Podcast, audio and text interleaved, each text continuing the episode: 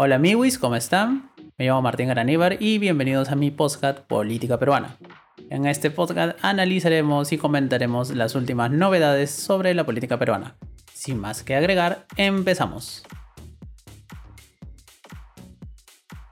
En el episodio de hoy vamos a hablar sobre las encuestas. Hoy día salieron publicadas dos encuestas, una del Instituto de Estudios Peruanos y la otra de Ipsos, y ambas en teoría difieren, en teoría digo. Pero si andas palteado diciendo, oh hermano, ¿qué fue? No entiendo nada, hay un complot, nadie quiere que mi candidato gane, prensa mermelera, eso lo vamos a averiguar a continuación. En primer lugar, si andas más perdido que cuyo en tómbola, no te preocupes que aquí te vamos a explicar qué ha pasado. El día de hoy han salido publicadas dos encuestas, como ya dije, y en ambas vamos a hablar primero con las coincidencias. Es que tienen a los cinco primeros candidatos igual. O sea, son los cinco los mismos, tanto en IEP como en Ipsos. La segunda coincidencia entre todas las encuestas es que literalmente no saben el orden del primero y quinto. O sea, es como están dentro del margen de error, en realidad no puedes asegurar ciencia cierta que uno está primero, segundo, tercero, cuarto, quinto. Sino que simplemente te los pones a los, a los cinco, le dices, oye, por si acá están dentro del margen de error, y por si acá esto es un aproximado. No podemos tener 100% ciencia cierta quién está primero, quién está segundo, quién está tercero, cuarto y quinto. La tercera coincidencia es que ambos estudios te dicen que literalmente a día de hoy no sabemos quién Michi va a pasar la segunda vuelta que a diferencia de los procesos anteriores, a estas alturas del partido por lo menos ya sabíamos quién iba a pasar a segunda vuelta. O sea, había un claro favorito, alguien que siempre despuntaba en la elección de 2016, era Keiko, en la elección de 2011 fue Humala, y más bien la pregunta era con quién va a pasar ese candidato a segunda vuelta, ¿no? ¿Quién va a ser el segundo? A día de hoy no se sabe, así de simple. Y ahora vamos con las diferencias. Las diferencias grandes son que el estudio de IEP, para empezar, es una encuesta. O sea, es un... Te preguntan, oye, ¿por quién votarías? En cambio, Ipsos ha hecho una simulación de voto. Históricamente la simulación está siempre más acertada que la encuesta, por muchos factores que no voy a explicar. La otra gran diferencia es que mientras que Ipsos dejó, o sea, el trabajo de campo de Ipsos fue hasta el miércoles, el estudio del IEP fue hasta el sábado. Eso significa que en teoría, o sea, el estudio de IEP es más cercano y recoge el efecto de todos los debates. En cambio, el estudio de apoyo no recoge el efecto del último debate. Y la última gran diferencia y que mucha gente ha estado criticando por una metodología y por muchas cosas es que el estudio de Ipsos fue presencial. O sea, literalmente te agarraban en la calle y te decían, oye, brother, vota y te dan una urna y el ánfora y todo y tú votabas. En cambio, el estudio del IEP es telefónico, por eso también pudieron hacerlo durante las previsiones de Semana Santa, a diferencia de Ipsos, que como era presencial, no podían hacer su trabajo de campo en los días de Semana Santa y por eso y por eso no llegaron a recoger los efectos de los tres debates. De hecho, a Ipsos le faltó uno. Y bueno, esas son como que las grandes diferencias. Y ahora te vamos a explicar qué significa todo esto, Michi, las encuestas. Así que vamos. Primero, vamos a hablar del gran perjudicado en ambos estudios. Y ese es Johnny Lescano. ¿Por qué? Porque en ambos estudios él ha bajado bastante. O sea, durante muchos meses él estuvo creciendo y ahora no es que simplemente se ha estancado. Simplemente ha bajado y bastante. Entonces, él es el primer gran perjudicado. Otro gran perjudicado también en ambos estudios es George Forsyth porque también sigue bajando. O sea, en algunos estudios se mantenía, estaba ahí, bajaba, bajaba, pero se nota claramente que tiene una pendiente decreciente desde hace bastante tiempo. Pasó de liderar las encuestas a estar más abajito. Pero todavía tiene chance, estadísticamente hablando. Y aparte en Perú nunca se sabe. Ahora vamos a hablar del gran beneficiado y ese es Hernando de Soto. Hernando de Soto en ambos estudios ha subido bastante. ¿A costa de quién? de Rafael López Aliaga. Rafael López Aliaga literalmente está estancado. O sea, parece que llegó a su techo, ya no va a subir más y literalmente en algunos estudios está bajando, pero todo indica de que simplemente llegó a su techo y ahora empieza a decrecer. Por lo que ambos estudios te dejan una primera gran conclusión, que es que Lescano y Rafael López Aliaga llegaron a sus respectivos techos y por eso bajan. ¿no? Claro, la bajada, la caída más pronunciada es del escano respecto a López Aliaga, pero ambos ya llegaron al techo y simplemente, como dice John Newton, todo lo que sube tiene que bajar. Ahora vamos al otro bloque, ¿no? Los beneficiados, como ya dije, Hernando de Soto, uno, Keiko Fujimori, segunda, o sea, de hecho está recuperando niveles previos, porque parece que esa caída de López Aliaga lo que hace es el votante fujimorista regresa, ¿no? Al nido, por así decirlo. Y ahora viene la incertidumbre, que es lo que de hecho ha palteado mucha gente en redes sociales. Verónica Mendoza. ¿Por qué digo la palteada? Porque según el estudio del IEP, Verónica Mendoza ha bajado. Según el estudio de Ipsos, Verónica Mendoza ha subido. Y esa contradicción es justamente la que ha puesto en una crisis existencial a los Verolovers, porque ya no saben qué creer, literalmente, ¿no? Y obviamente han despierto muchas pasiones y la gente dice, no, malditos, desgraciados, no nos quieren boicotear, todas esas cosas. Pero ojito, ojito al dato. Así que vamos con ese dato a continuación.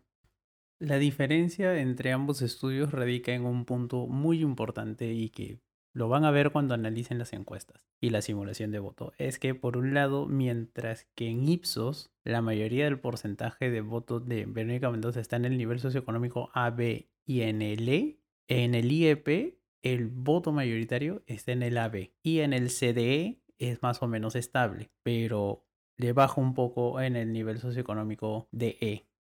A diferencia de Ipsos, que le da en el E en específico un porcentaje casi similar al que tendría en AB. De ahí sale la diferencia en que por un lado Verónica Mendoza baje en el IEP y suba en Ipsos, porque después si analizas a detalle la encuesta vas a darte cuenta que los números son prácticamente iguales en todo, ¿no?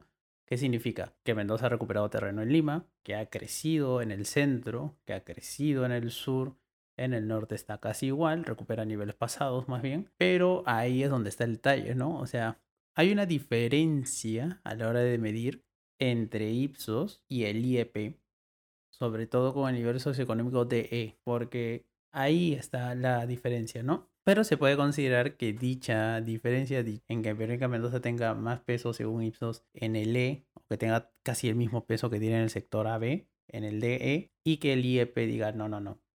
Eh, su peso fuerte está en el AB y en el DE tiene un peso, pero no tan fuerte, ¿no? Eso es un tema de metodología y de hecho puede estar inclusive dentro del margen de error, ¿no? Porque recordemos la gran diferencia entre ambas entre ambos estudios es que el IEP es telefónico. Y esa es la, gran diferencia, porque después ven, como ya he dicho, después tú ves los números y están prácticamente iguales. O sea, Mendoza recupera terreno en el centro sur, Lescano cae bastante en eso, y de hecho un detalle curioso es que, esto lo he visto bastante en Twitter, es que hay gente que cree que Castillo le roba votos a Mendoza. Y si ves a detalle ambos estudios, te das cuenta que literalmente Castillo le está robando voto a cualquier otra persona menos a Verónica Mendoza. De hecho, el votante de Pedro Castillo es un votante, se podría decir, un poquito más, ni siquiera a la izquierda, ¿no? O sea, ve a Verónica más o menos suave o light, ¿no? Busca a alguien más radical. Entonces el votante de Castillo va ahí, ¿no? Y le ha estado robando votos a Lescano y a López Aliaga, aunque no lo crean.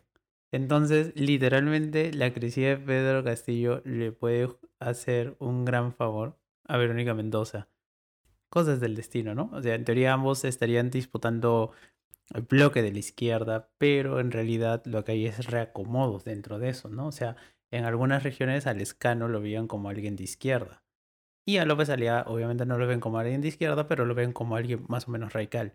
Y esa caída que han sufrido ambos candidatos es lo que recoge Castillo y más bien hace de que Mendoza vuelva a subir.